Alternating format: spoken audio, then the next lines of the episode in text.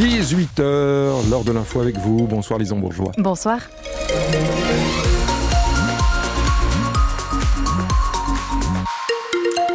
Je rappelle que c'est compliqué toujours à cette heure-ci hein, sur nos routes avec les, barrages, les manifestations donc qui coupent beaucoup d'axes, les grands axes. Euh, on l'a vu depuis tout à l'heure, on a beaucoup échangé avec vous. Soyez prudents bien sûr. On fera tout à l'heure d'ici une petite demi-heure un point euh, sur nos conditions de circulation pendant le match même. On viendra juste faire une petite incursion euh, à vos côtés Sylvain et Adrien pour faire le point sur la route.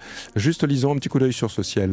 Eh bien le ciel est plutôt clément avec quelques nuages mais pas de pluie pour l'instant et ça devrait tenir à Hasbro qui fait en ce moment 10 degrés, où il sent 11 et Douai 12 degrés. Et donc c'est l'événement pour les footballeurs du club de Fény-Aulnois. Ils reçoivent ce soir Montpellier en 16e de finale de la Coupe de France. Les nordistes sont en National 2. En face, Montpellier est 12e de la Ligue 1. Le match commence dans quelques minutes au stade Léo Lagrange de Maubeuge.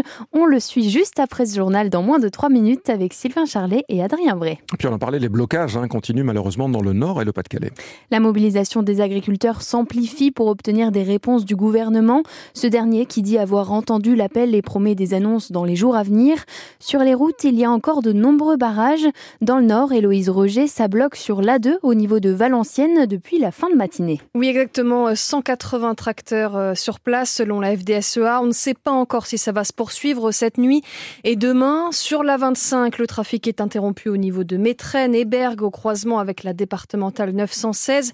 Euh, plus de 200 engins sont sur place. Les agriculteurs ont prévu d'y rester toute la nuit. On peut tenir quelques jours, a même précisé un agriculteur. Euh, le Pas-de-Calais, sur l'A16, l'action au rond-point de Transmarc aux abords de Calais est terminée. Il y avait 130 euh, tracteurs selon la FDSEA au plus fort de la mobilisation. Euh, sur l'A26, au péage de Sec, ils sont encore une centaine depuis ce matin et prévoient de rester au moins jusqu'à 2 heures du matin.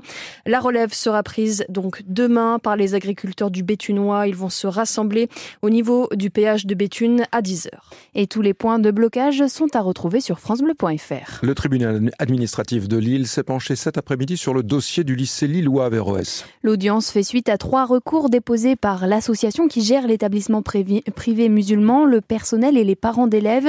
Ils s'opposent tous à la décision du préfet des Hauts-de-France de résilier le contrat du lycée avec l'État. Cela signifie qu'à la rentrée prochaine, l'établissement ne touchera plus de subventions. Pendant l'audience d'aujourd'hui, la préfecture a maintenu ses accusations de séparatisme et d'obscurantisme à l'encontre de l'établissement. De leur côté, les requérants ont dénoncé une décision politique basée sur des propos diffamatoires. La décision de mise en délibéré pardon, ne devrait pas être rendue avant plusieurs jours. Les chiffres de 2023 sont bons pour le musée d'histoire naturelle, le Palais des Beaux-Arts et le musée de l'Hospice Comtesse de Lille. Plus de 695 000 visiteurs ont été accueillis durant l'année. C'est 40 000 visiteurs de plus qu'en 2022.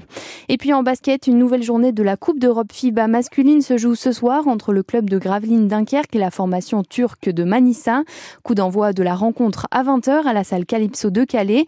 En Euroligue féminine, cette fois-ci à 19h30, les basketteuses de Villeneuve d'Ascq jouent sur le parquet de Basketland. À la clé, une qualification pour les quarts de finale.